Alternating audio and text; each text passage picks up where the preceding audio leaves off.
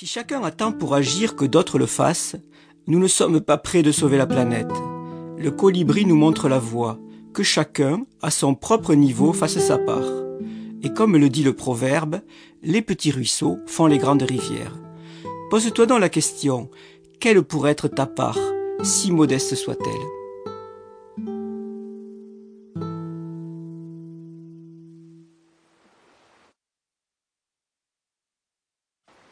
À qui la faute? Fable de Michel Picmal. Dans une paisible contrée, un lac déborda, soudain, noyant brutalement les terres qui étaient en contrebas. Ce fut une terrible catastrophe. Des jardins furent emportés, des villages submergés, des hommes précipités dans les eaux grondantes. Lorsque la décrue s'amorça, les survivants, en colère, allèrent se plaindre auprès des divinités. Ils furent reçus par celles qui avaient en charge le juste équilibre des choses, et exposèrent leurs requêtes. La divinité convoqua donc le lac et le somma de se justifier. Ce n'est pas ma faute, répondit le lac. La rivière qui m'alimente a brusquement grossi, et j'ai soudain gonflé comme une outre. On convoqua donc la rivière. Ce n'est pas ma faute, répliqua-t-elle. Les torrents qui se jettent dans mes eaux ont cette année doublé de volume. Comment pouvais-je les retenir? On convoqua donc les torrents. Ce n'est pas notre faute, s'excusèrent-ils. Les neiges des montagnes ont fondu en quelques jours seulement et nous ont grossi comme des fleuves. On convoqua donc les neiges des montagnes. Ce n'est pas notre faute, plaidèrent-elles. D'habitude, les sapins nous retiennent sur les hauteurs, mais cette année les hommes ont coupé tous les arbres à la fin de l'hiver. Les villageois se firent alors tout petits, s'excusèrent auprès de tout le monde, et reprirent leur chemin, songeurs. L'écologie est une science qui nous enseigne que la nature résulte d'un équilibre de forces liées les unes aux autres. En modifiant un élément, on risque d'en modifier une quantité d'autres par une réaction en chaîne parfois imprévue. Qui aurait pu imaginer, par exemple, que faire paître des moutons dans une zone aride entraînerait sa désertification, ou que construire de grands parkings bétonnés où l'on ne peut s'infiltrer serait la cause de grandes inondations N'en déduisons pas pour autant que l'homme ne peut rien changer ni rien toucher, mais il doit être capable d'en anticiper les conséquences.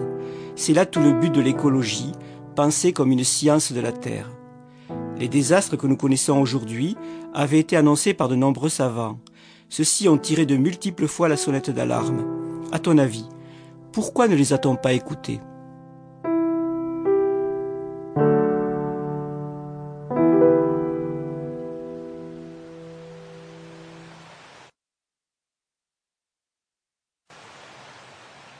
Un grillon à Chicago, d'après Henri Gougaud. Un ethnologue américain reçoit un jour un de ses vieux amis indiens. Alors qu'il marche au milieu de la cohue des gens et des voitures hurlantes, l'Indien s'arrête soudain au coin d'une rue, tend l'oreille et dit Tiens, j'entends un grillon.